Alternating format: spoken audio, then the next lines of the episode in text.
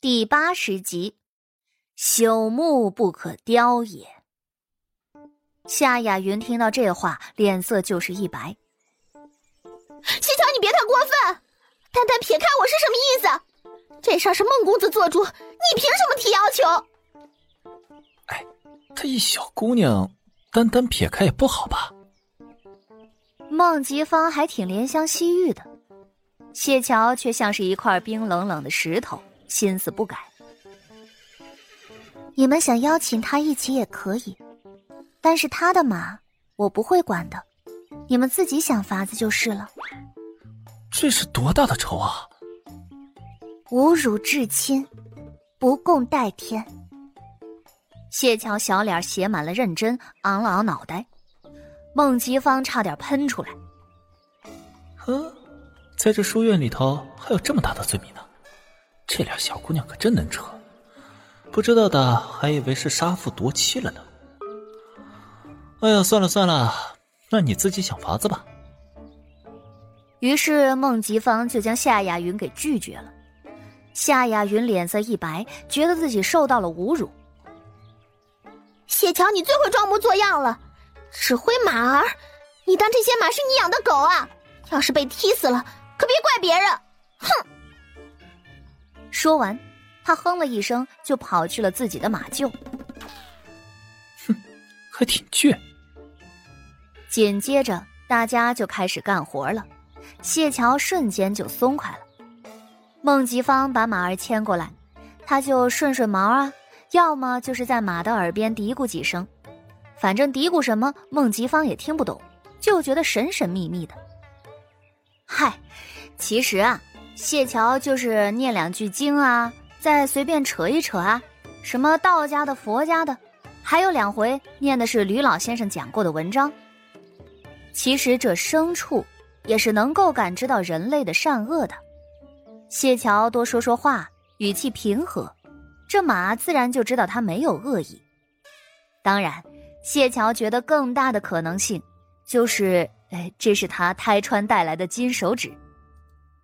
他自幼行客，命中带煞，着实太惨了，所以就给个动物亲和力的金手指，聊表安慰吧。孟吉芳等人看的真是傻眼了，本来以为那第一匹马只是巧合，可是后面牵过来的每一匹马，即便一开始有些不情不愿的，可是，一旦到了谢桥的手里，那就完全的变了，从野性难驯的畜生。变成了撒欢求摸的宠物，服气，不得不服气。有谢桥这本事，他们干起活来简直就是事半功倍，而且还不用被马踢，更不会一脸狼狈，这才是最重要的。谢桥这边是自在了，可是夏雅云那儿却是意外连连不断。这地儿的马自然不全都是没驯服的。甚至谢桥和夏雅云那两排以小马居多，管事也是看准了，孟吉芳即便再不要脸，也不敢和女人争，所以这才偷偷的给谢桥二人减少一点工作量。可即便如此，这马也不都是个个都听话的。夏雅云又是个手生的，那刷子给马刷毛的时候不小心勾到两下，瞬间那马就发狂了。原地围着庄子打着圈的嘶嚎两声，暴动起来，还撞到了夏雅云。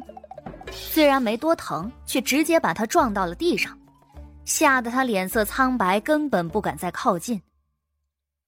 尤其是看到谢桥站在那儿，一脸美丽的淡笑着，再看自己，这一瞬间，他竟觉得自己落魄的像个仆人。孟吉芳调笑了一句。谢桥，你能别这么和气的笑吗？瞧瞧旁边那个气的，都是姑娘，何苦这么刺激人家？夏雅云的眼神就像是要杀人一样，傻子都能看得出来了。这要是他，他也气呀。谢桥慢悠悠的说道：“哎，你不懂，这是高人风范。”孟吉芳忍不住又喷了。高人风范，得，你得比我还能吹牛。都被先生赶到这儿来了，哪门子的高人呢？你不懂。谢桥很是固执，毕竟他师傅莫灵子教导他的第一课，就是随时随地得保持风度翩翩。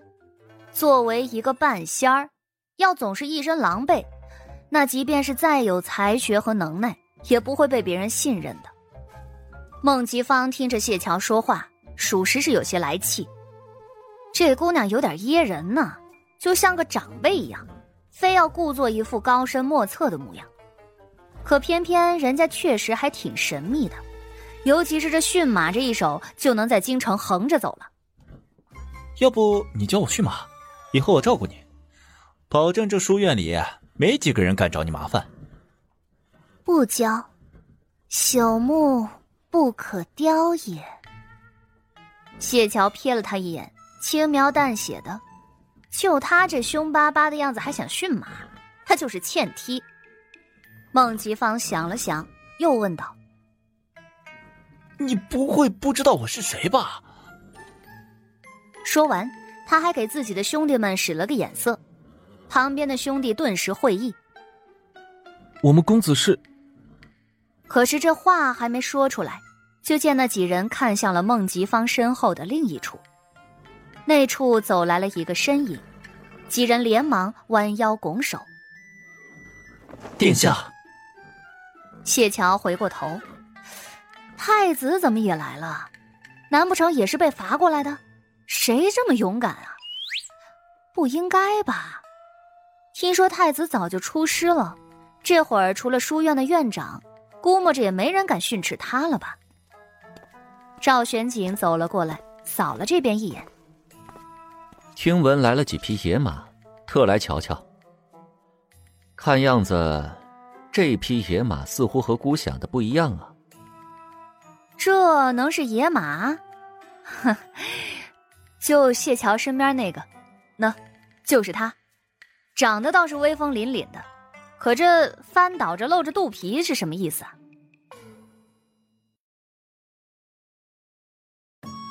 本集就播讲到。感谢您的收听，去运用商店下载 Patreon 运用城市，在首页搜索海量有声书，或点击下方链接听更多小说等内容。